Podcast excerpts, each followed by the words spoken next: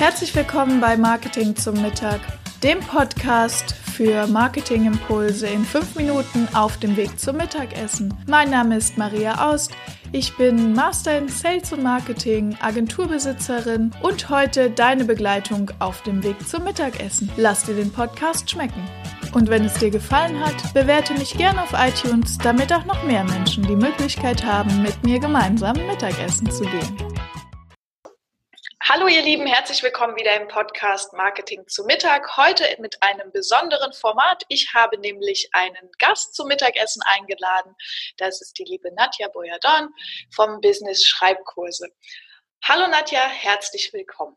Stell dich doch gerne mal unseren Zuhörern vor. Was machst du und worum geht es beim Thema Business Schreibkurse? Hallo. Ja, also was mache ich? Ich bin Texterin und Schreibtrainerin äh, und arbeite zusammen mit meiner Partnerin Franziska Nauch bei, ähm, ja, bei Business-Schreibkurse. Was machen wir? Wir geben Schreibseminare, Einzelcoachings ähm, zum Thema Schreiben im Beruf. Wir entwickeln Weiterbildungskonzepte für Unternehmen. Wir zeigen den Mitarbeitern von Unternehmen, wie sie besser und effizienter kommunizieren mit Kunden, mit Dienstleistern, untereinander, wie sie effizienter schreiben, wie sie Missverständnisse vermeiden.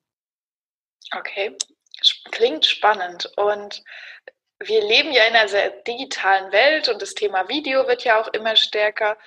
Warum denkst du, ist, ist Schreiben trotzdem so ein, ich sag mal, ein wichtiger Skill, den man irgendwie extra in einem Kurs lernen sollte? Ich meine, Schreiben, ja, kriegen wir die meisten von uns ja ganz gut hin. Ähm, aber was, was macht das Schreiben an sich, also das, das Texten aus? Ähm, du hast jetzt gerade gesagt, also wir haben ja viel Video. Also im Internet gibt es viel Video, aber das Schreiben wird durch das Video nicht ersetzt. Vor allem nicht das Schreiben im Beruf. Also wir schreiben täglich im Beruf zig E-Mails, wir schreiben Angebote, wir schreiben Analysen, Berichte, Protokolle. Es gibt Tausende von Textsorten quasi, die wir jeden Tag irgendwie im Beruf ähm, schreiben müssen.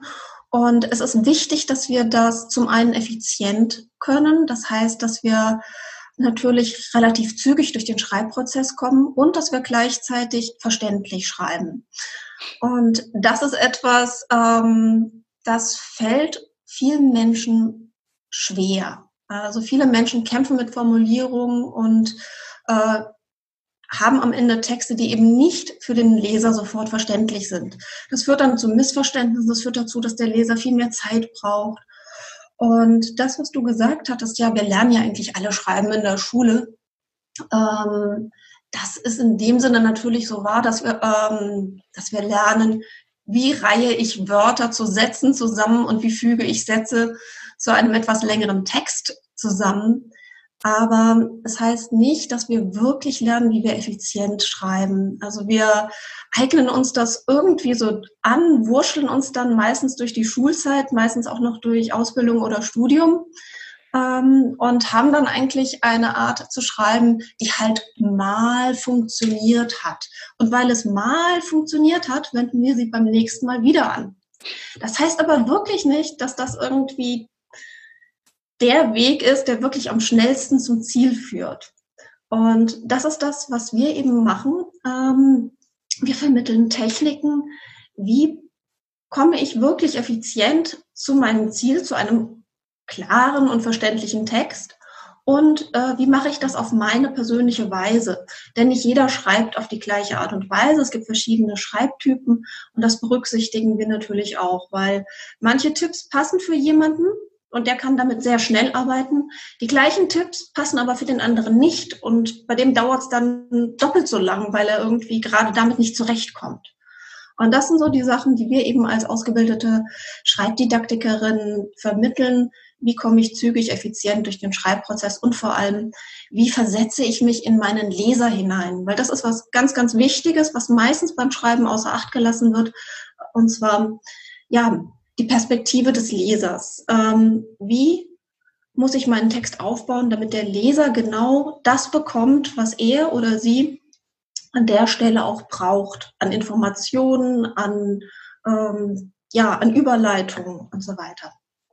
Ja, gerade darauf legen wir im Marketing auch immer noch mal einen, besonderen Fokus.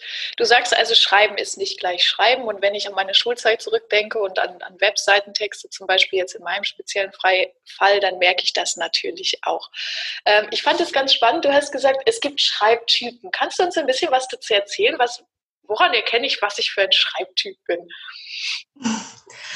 Also es ist so, es gibt ähm, in der ja, aus der Schreibforschung verschiedene Schreibtypen. Also es gibt zum Beispiel Menschen, die müssen erstmal quasi sich einen Plan machen, bevor sie anfangen können zu schreiben. Das sind, ähm, ja, wir nennen das sogenannte Planer ähm, oder in der Fachsprache Strukturfolger. Die bauen sich also erstmal eine Struktur vor dem Schreiben auf und arbeiten diese dann quasi während des Schreibens ab. Ja, das hat äh, Vorteile. Ähm, zum Beispiel kommt man so relativ schnell zu einem ganz, ja, einem nachvollziehbar gegliederten Text. Hat aber auch Nachteile, weil wenn man vorher nicht weiß, was man schreiben will oder die Gliederung nicht durchdenken kann, weil das Thema vielleicht zu komplex ist, kommt man nur sehr, sehr schlecht ins Schreiben hinein. Jetzt ist das aber zum Beispiel eigentlich so eine Art, wie wir auch gelernt haben, wie wir schreiben sollten in der Schule. In der Schule wurde ja erst gesagt, so macht erstmal eine Gliederung und dann schreibt euren ähm, Aufsatz. Ja, das war ganz gut für eben diese Planer. Nun gibt es aber zum Beispiel eben auch Leute, die gerade so nicht arbeiten können, also eher so Abenteurer, die erstmal entdecken wollen, schreibend, was will ich denn überhaupt sagen? Und die eigentlich erstmal drauf losschreiben müssen, um zu wissen, ja, äh, das ist das, was ich sagen will. Ähm, das heißt, in der Fachsprache nennt man das Strukturschaffer. Diese Menschen erschaffen sich ihre Struktur schreibend. Ähm, und das ist halt etwas, das haben wir so in der Schule eigentlich eher nicht gelernt. Das sind dann die Leute, die dann quasi bei der Klassenarbeit nachträglich noch schnell die Struktur ihres Textes aus ihrem bestehenden Text abgeleitet haben. Also die Leute, die dann in den letzten fünf Minuten die Gliederung geschrieben haben, also Punkt eins, ähm, nachdem sie Punkt zwei bereits abgearbeitet hatten. Ähm, auch das hat, ja, ich sag mal, das hat einen Nachteil. Man kommt nicht ganz so schnell zu einem ähm, gut gegliederten Text. Es hat aber auch einen großen Vorteil. Diese Texte sind meist kreativer mit mehr ähm, Ideen. Und man kann eben auch schon, man hat sehr schnell einen Text, auch wenn man noch gar nicht genau vorher wusste, was man eigentlich schreiben will. Und äh, das sind nur so zwei wesentliche Typen, ähm, die einfach anders an Texte herangehen. Beide kommen zum gleichen Ergebnis, aber auf anderen Wegen. Mhm. Und du hast ja darüber gesprochen, dass es vor allem darum geht, effizient Texte zu schreiben. Und das kennen wir wahrscheinlich alle irgendwie. Wir haben mal eine E-Mail geschrieben und an der E-Mail sitzen wir dann so eine halbe Stunde und ach, ich überlege nochmal und ich weiß jetzt auch noch nicht und was will ich denn fertig schreiben. Also ich glaube, dieses Texte ineffizient schreiben hat jeder schon mal in irgendeiner Form erlebt. Hast du denn für beide Typen mal so einen Tipp, wie man effizient wird, wo man sagt, okay, so ein, so ein kleiner Nugget to go, was, was macht einen effizient beim Schreiben? Also äh, für beide ist wichtig, dass ähm, der erste Entwurf erstmal zügig runtergeschrieben werden sollte und nicht als der finale Entwurf betrachtet wird, sondern dieser erste Entwurf sollte dann mit etwas Abstand überarbeitet werden. Und das ist einfach so. Also wenn man weiß, ich äh, überarbeite das ja sowieso nochmal, dann kann man sehr leicht, sehr zügig einfach erstmal Ideen zu Papier bringen sich dann mit etwas Abstand nochmal an den Text setzen und den überarbeiten. Und das ist auch gleichzeitig der Schritt äh, von einem, ich sag mal, schreiberzentrierten Text, also diese erste Textfassung, in der man noch so beschäftigt ist damit, was man eigentlich alles sagen möchte ähm, und noch gar nicht den Leser ins, äh, ja, in den Blick fassen kann. Und der Übergang beim Überarbeiten zu einem Text, der auf den Leser hin orientiert ist, also einen leserorientierten Text. Da gelingt es einem dann nochmal mit etwas Abstand selber zu reflektieren, oh, was habe ich denn da überhaupt geschrieben? Oh, das sollte ich vielleicht doch mal nach vorne nehmen oder nach hinten und so. Das ist das, was viele kennen, wenn man mal einen Text zwei Tage später gelesen hat und sich dann gefragt hat, ups, was habe ich denn da geschrieben?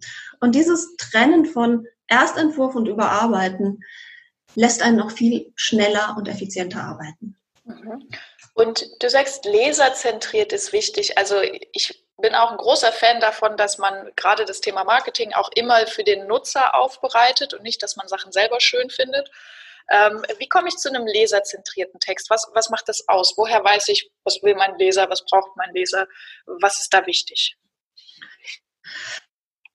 Wichtig ist natürlich, sich erstmal überhaupt ähm, mit dem Leser, der Leserin zu beschäftigen.